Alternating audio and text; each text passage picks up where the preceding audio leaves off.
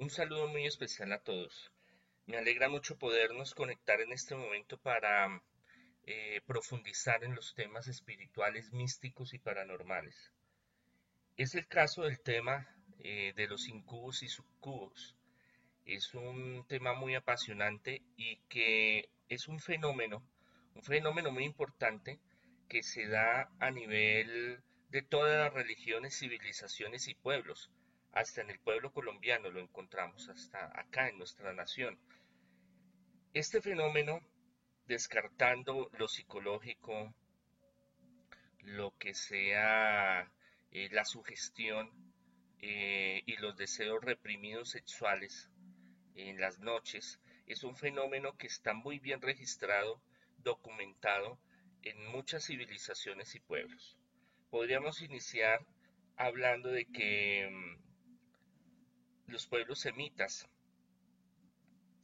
eh, eh, Egipto, los egipcios, eh, los arcadianos, Babilonia, los sumerios, los persas, los griegos, los chinos, los, los hindúes,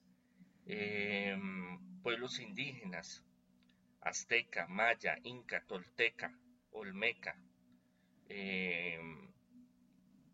Chipcha y muchos otros pueblos celtas, nórdicos, vikingos, eh, en su mitología y en la concepción de sus dioses y también de espíritus y demonios, porque también hay unos equivalentes a estas entidades, hay seres que en la noche vienen a atormentar, vienen a fastidiar, vienen a... Mm, dominar a un hombre o a una mujer. Más precisamente en la Edad Media es cuando coge más fuerza y tiene una identidad mucho más propia. Pero todos los pueblos tienen sus equivalentes. Tienen espíritus eh, o entidades o demonios que se manifiestan eh, sobre todo en las noches eh, que buscan hacerle daño a los seres humanos. Como lo decía, descartando todo el ambiente psicológico, psiquiátrico, eh, debemos entrar en el mundo místico, espiritual y paranormal para entender qué es esta, esta circunstancia, quiénes son estos seres, personajes que llegan en las noches a perturbar. Debemos de iniciar hablando de que en el sueño eh, es un momento onírico, un momento muy especial, un momento donde nuestras defensas espirituales, por darle ese nombre, eh, bajan. Es donde nuestras eh, forma de protección en el día, nuestra reacción de la conciencia baja su guardia, donde nuestro cerebro eh, se sumerge en un descanso. Las ondas alfa, beta, hacen de que mm, estemos más proclives a mm, encuentros espirituales, encuentros místicos, a tener sueños, a tener un contacto con el más allá, al tener em, como un desdoblamiento de los sueños. Y en eso aprovechan en la noche estas fuerzas demoníacas espirituales bajas para venir a atormentar y hacer daño. Aparte de la parálisis del sueño o privación, que eso está en todas las culturas, y descartando lo médico, porque ya tiene un componente más espiritual, más místico, más demoníaco. Por eso es la diferenciación de eh, una parálisis del sueño a que un espíritu, una entidad, un demonio venga y nos perturbe. Interactuemos con otra entidad. A veces son buenas, estamos hablando de espíritus, eh, ángeles, la Virgen, santos, antepasados, seres queridos. En una buena, en una buena eh, entorno, en un sueño cálido, en un momento donde sentimos alegría a veces o hay un mensaje de, que nos quieren dar, una advertencia, una protección, eh, el tener cerca a un ser querido. Pero estos, estos en concreto, estos demonios o espíritus bajos llamados incubo y sucubo, vienen con un fin maléfico, vienen con un fin demoníaco. Debemos de clasificarlos de dos formas, aunque ellos pueden tomar cualquier forma, no tienen una forma eh, física como tal eh, definida, ni eh, mm, sexual definida, del sexo, hombre o mujer, macho o hembra, pero sí por lo general las pueden tener. Y son bien definidos, ¿por qué? Porque se encargan de un objetivo, que es absorber nuestra energía física, psíquica, espiritual, mientras dormimos. Esto también se llama en el Ministerio de Liberación y el Exorcismo vejación, cuando un, espíritu, un demonio viene a vejarnos, viene a fastidiarnos, viene a enfermarnos, viene a hacernos daño. Y en la experiencia de todos estos años he visto cómo en la mayoría de los casos donde hay posesión, la mayoría de los casos donde hay brujería, que se llega a esa conclusión después de estudios, después de investigación, después de indagar y después de hacer pruebas, sí hay un componente en los sueños, sí hay un componente cuando se duerme, sí estas entidades y espíritus vienen a atormentar, a enfermar y a hacer daño a la persona. La tradición los ha eh, clasificado de dos formas, macho y hembra, incubo y subcubo. Empecemos por el subcubo. Sub, que es debajo, cubo, eh, relación, mm, eh, intimidad, tener esa relación sexual para que me entiendan un poco mejor se presenta muchas veces en forma femenina, donde eh, viene a mm, presentarse o viene a entrar en los sueños. A veces es tan vívido y tan físico que hay rasguños, hay moretones, hay em, circunstancias físicas que usted siente como si realmente tuviera estuviera en una relación sexual y es femenino. Y este eh, ser tiene, le, dan muchos nombres, muchos pueblos, la lista es interminable, desde los sumerios hasta acá Colombia. En Colombia encontramos algunos eh, que los podemos clasificar como sucubos o como espíritus femeninos demoníacos, eh, como la Madre Monte, la muelona, la patasola, donde en cierta forma llega en una versión femenina muy atrayente, son muy hermosas, eh, donde el hombre no puede, eh, y hay muchos testimonios tanto físicos, estando despiertos, como en los sueños. Llegan y mm, son mujeres muy hermosas, eh, muy cautivadoras que no se puede ignorar, que no se pueden dejar a un lado y que buscan tener ese contacto físico, psíquico, espiritual en lo sexual. Llegando a tener esa relación, después se manifiesta realmente con una figura demoníaca, una figura de terror, donde la persona y se cree por, tradición popular y en algunos casos eh, se cree, porque no, no tengo yo la certeza de que puede conducir a la muerte. Lo que sí tengo certeza es que, aparte de la mitología que estamos hablando, y de que dioses bajan y tienen relaciones sexuales con los mortales, como en el caso de Enoch y los ángeles y la creación de los de los gigantes y en otras culturas donde los dioses eh, se encarnan en personas para poder copular y poder engendrar un hombre y una mujer, eh, como el caso de el pseudo caso de la mm, creación de Merlín, de que hay una de las tantas explicaciones de su de sus poderes eh, en su nacimiento, en el cual eh, una trabajadora sexual era la mamá de él y vino un eh, incubo y tuvo un, un, incubo y tuvo relaciones con ella y nació Merlín con poderes o que era una monja y esa monja vino un demonio y estuvo con ella y nació Merlín y por eso los poderes de Merlín. Esto va también en la mitología, en la fantasía, pero en lo que yo sí he visto a través de tantos años es que sí hay seres que eh, algunos lo llaman vampiros energéticos o entidades o energías que llegan en la noche y empiezan a, eh, a través de sueños eh, eróticos, sexuales y de muchas otras clases, a veces en cementerios, a veces de persecución, a veces con el propio demonio, a apropiarse de esa energía vital.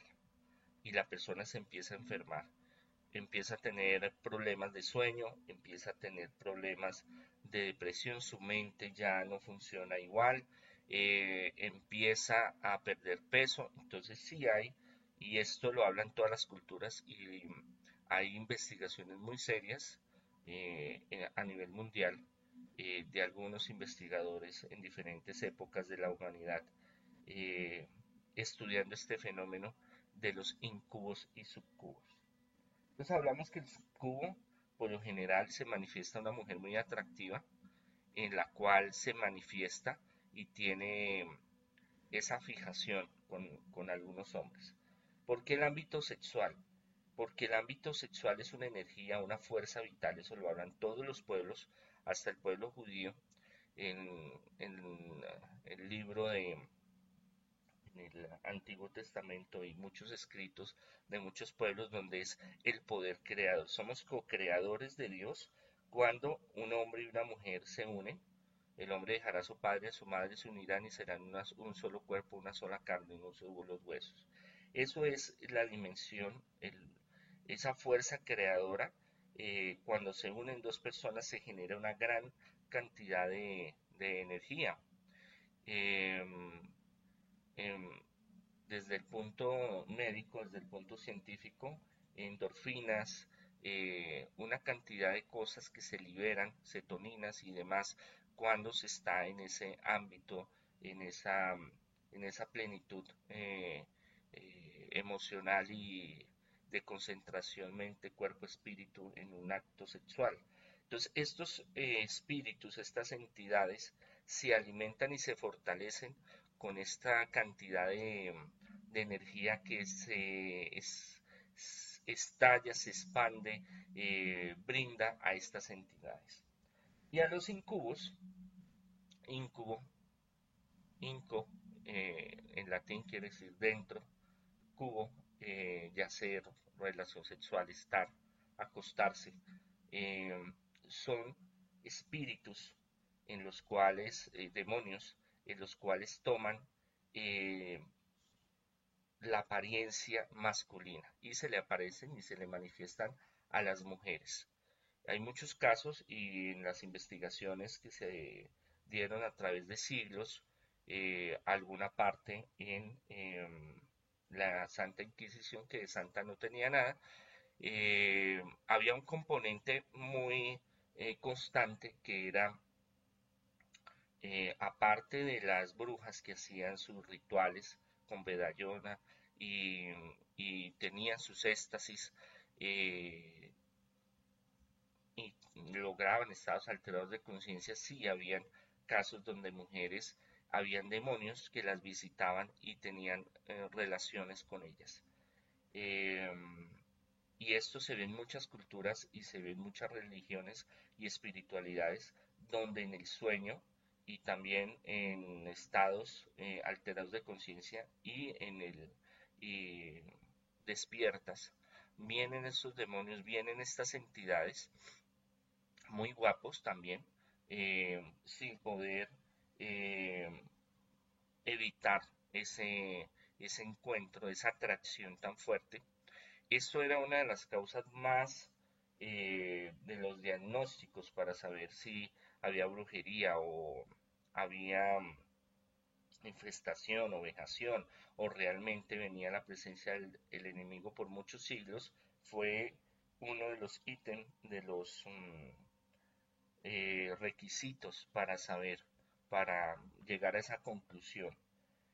Y en Colombia también tenemos en nuestra mitología, encontramos al Moán, el sombrerero, o el duende, donde llegan a perturbar. Casos que yo he tenido donde llegan estos espíritus a atormentar a las mujeres.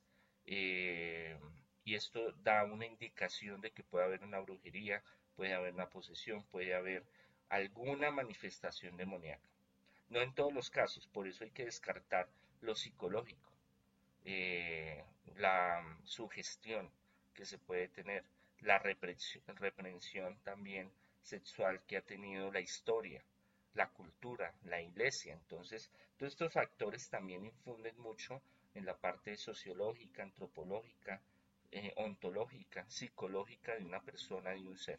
Pero sí hay muchos testimonios de muchas mujeres, tanto en tiempos muy antiguos, en la, en la Edad Media, la Baja Edad Media también, y en la época moderna también. Hay casos de poblaciones en 1900, en 1800, donde em, se daba bastante la influencia de un espíritu, un demonio, donde las iba enfermando, donde las visitaba en la noche, tenían su acto sexual y se iban envejeciendo y se iban enfermando y se iban eh, muriendo. Se habla, hay como la, la teoría de que tanto puede ser esos encuentros, tanto incubo como subcubo, eh, de poderle em, quitar esa energía vital, así lo llaman los antiguos, al, al, hombre o a la mujer, que puede colapsar el corazón, puede llegar un momento que puede tener un paro cardíaco y morir. Pero esto es solo eh, algunas ideas, hipótesis que hay, teorías que no están confirmadas. Esta clase de, espíritus y demonios buscan el apoderarse de la persona. Y no es solo una vez un encuentro furtivo, no, yo esta noche sentí o me pasó o vi o tuve tal cosa. En mi experiencia como exorcista, eh, una de las preguntas que hago es en la noche, si han tenido privaciones en la noche o lo que llaman en psicología parálisis del sueño, si han eh, si tienen sueños recurrentes con cementerios, con demonios o con cosas sexuales. Esto da mucha indicación de eh, la naturaleza de algunas circunstancias que están, se están viviendo em, y que se repite.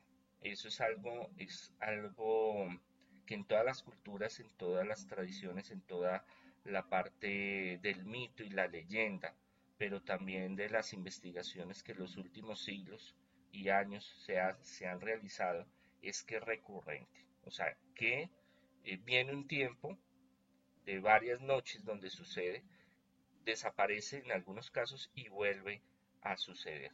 Entonces, sí son circunstancias que ocurren y la pregunta sería, bueno, ¿y cómo hago para protegerme, Monseñor Andrés?